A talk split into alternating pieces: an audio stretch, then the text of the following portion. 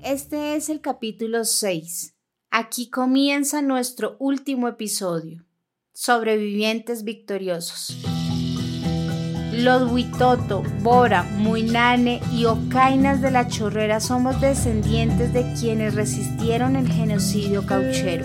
Somos nietos y nietas de una generación que creció sin padres ni madres, por eso algunos mayores dicen que nuestros pueblos recién están retoñando. Y lo estamos haciendo no solo en nuestro territorio ancestral, sino también en las ciudades. Como les conté al inicio de esta serie sonora, soy una mujer muy muy namunuca, huitoto que se formó en Bogotá. Y como yo, hay muchos paisanos que han encontrado en el estudio una manera más de defender nuestros territorios. Oscar Andrés Sioneray es uno de ellos. Yo estoy enfocado eh, y estoy acá por un tema académico. Oscar es economista y especialista en alta dirección del Estado, y ambos sabemos que lo que aprendemos aquí debe servir y aportar a nuestros territorios o donde se encuentre nuestra comunidad. Nosotros estamos tomando lo del, aquí como dice, lo del blanco que está en la academia para usar eso y poder defender y proteger nuestro territorio. Y es que los tiempos han cambiado. Antiguamente, por ahí en los 80 más o menos, los caciques eran los que iban al Ministerio del Interior y en una hojita medio escrita decían, necesitamos esto, vale tanto y tal. Ahora no es así. Entonces nos obligan a que técnicamente nosotros estemos preparados, porque el abuelo no lo van a escuchar si está hablando en lengua. Ha sido un proceso, nos hemos adaptado al mundo occidental. Si lo miramos en términos de protección territorial, no es suficiente con la lengua, no es suficiente con el canto, no es suficiente con las malocas, no es suficiente con tejer. Es decir, eso no nos va a proteger de unas multinacionales. ¿Sí? Eso no nos va a proteger de que vayan y saquen nuestra agua o contaminen nuestros ríos o que se haga minería en el territorio. Colombia no tiene cifras alentadoras en el combate de la deforestación. A pesar de los llamados de los ambientalistas, el papel del Estado queda en entredicho cuando se mira la radiografía de lo que está pasando en nuestra Amazonía. Cifras reveladas por el Ministerio de Ambiente indican que en las últimas dos décadas, más de 3 millones de hectáreas de bosque en Colombia han sido deforestadas. De esas 3 millones, 1.8 millones están en la Amazonía. La riqueza natural de Colombia y sus áreas protegidas se van reduciendo cada día por cuenta de la deforestación. Hoy en día ya no es solo el caucho, está en la minería, el conflicto armado, la deforestación, el ecoturismo. Y por eso sabemos que las ciudades son escenarios importantes para defender lo que es nuestro, aunque esa vida urbana también nos plantea otros desafíos y me preocupa y me duele no poder estar en territorio aprendiendo lo de mi territorio. ¿Sí? Entonces yo puedo salir muy preparado de acá para darme las pelas políticas y organizativas que hay que darme, pero siempre me va a quedar faltando el conocimiento tradicional que es infinito.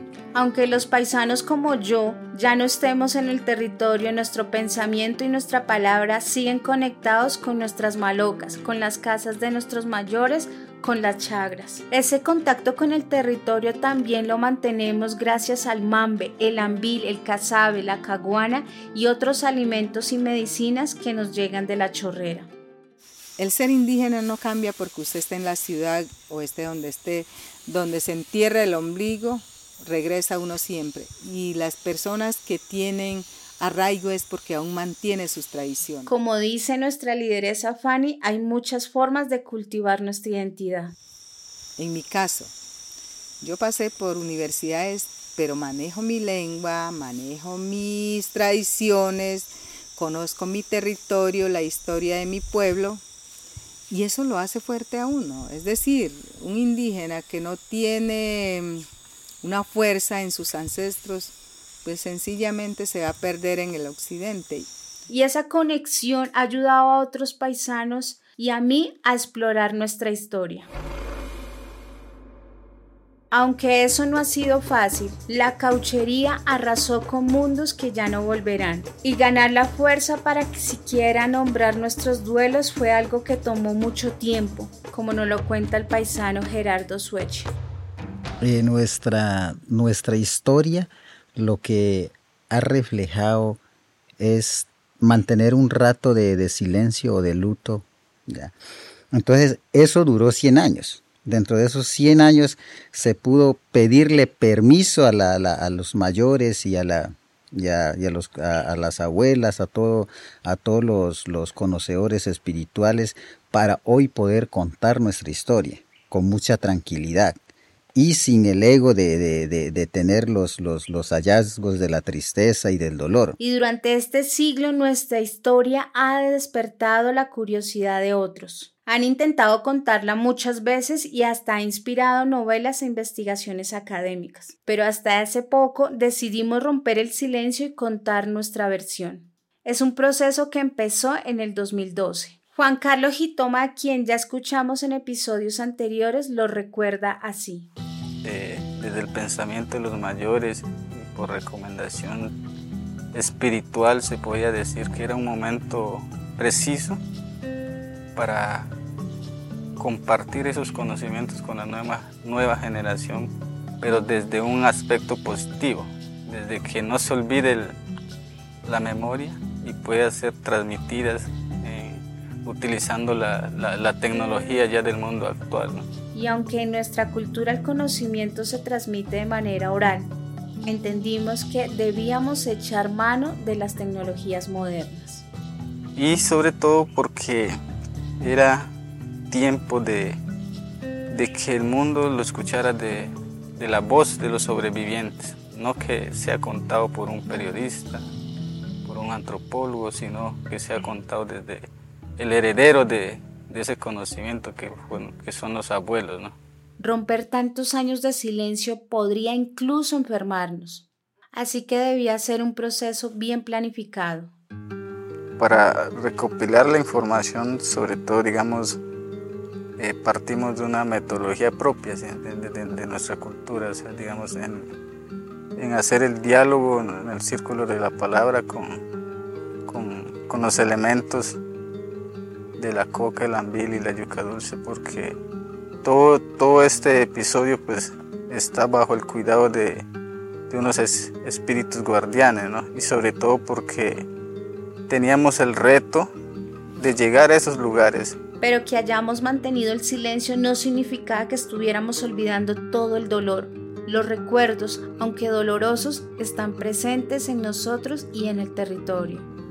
Y hay lugares, ya podía decir en mis palabras, muy, todavía muy, muy poderosas, podía decir yo todavía, que, que se siente todavía el, cómo se puede comer el aroma de, de, de, leche, como, el, como el miedo de, esos abuelos que están ahí intangiblemente en, decir usted no puede pasar sin, sin antes pedir el permiso, presentarse quién es, por qué lo va a hacer, por qué quiere llegar acá. Entendimos entonces que la historia no podía ser contada sin pedir permisos espirituales. Y para eso pues siempre contamos con, con el acompañamiento de un mayor y sobre todo porque antes de ir a, a al recorrido siempre nos sentábamos en un espacio de, de Maloca y con el permiso del dueño de ese espacio o el heredero de, de, ese sitio. ¿no? Y aún así, cuando se visitaron algunos antiguos campamentos caucheros, el pasado se hizo sentir.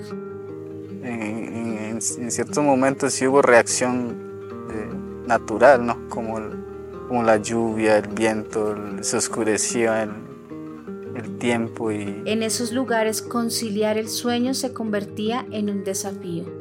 Como que, el abuelo contaba, ¿no? Que aquí mataron a mi abuelo, que acá...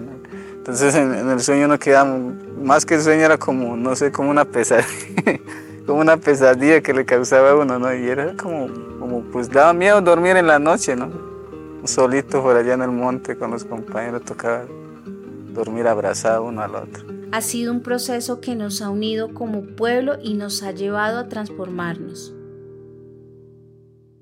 Por ejemplo, ¿recuerdan que la Casa Arana la transformamos en un colegio? Pues para lograrlo tuvimos que aprender a relacionarnos de otra manera con el pasado y con el presente. Ha sido un ejercicio colectivo al que se han sumado muchas personas.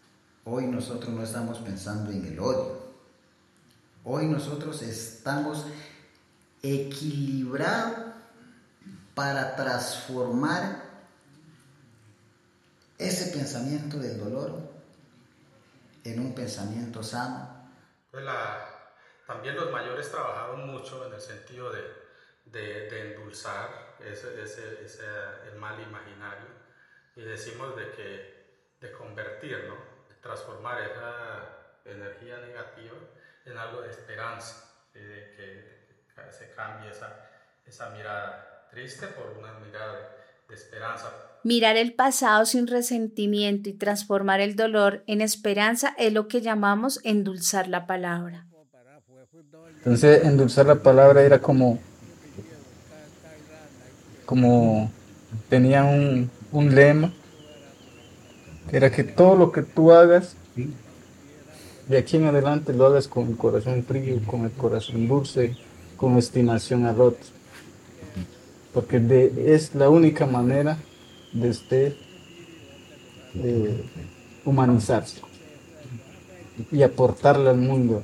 Si quienes hemos sido objeto de exterminio optamos por compartir una palabra endulzada, quizás el resto de la sociedad también podría hacer algo similar para que Colombia sane su pensamiento.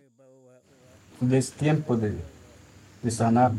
O sea, no sanarnos en heridas, sanarnos en pensamientos que nosotros, el mundo está enfermo en pensamiento. Cuando endulzamos la palabra, hacemos amanecer lo bueno, con la intención de que lo que sucedió no se repita nunca más en ningún lugar del mundo. Arriba amanecer. Nos dice el abuelo que así como vivimos, según la vivencia nuestra, pues amanece o amanecemos o vivimos. Mañana amanecerá y ya ese otro día y uno ya piensa mejor, ¿no? Desde la selva esperamos que nuestras voces sigan resonando y que su eco alcance a todos ustedes quienes nos escuchan, como el llamado del manguaré que retumba en la Amazonía y alcanza las malocas. Yo digo que el pueblo huitoto suena a un grito que tenemos nosotros después de, de un diálogo, o en una fiesta cuando llega alguien con la cacería, acá están los. Y cuando en el mismo momento que alguien se para en la puerta, de una vez alguien dice, y sí, la maloca retumba. Y, y ese grito en mí ha estado permanente porque cuando era niño yo escuchaba esos gritos y ahora ya yo grito junto con los mayores también. Es un grito de armonía que habitó, habita y habitará la chorrera, porque estuvimos aquí desde el comienzo de los tiempos, porque somos los hijos del tabaco, la coca y la yuca dulce.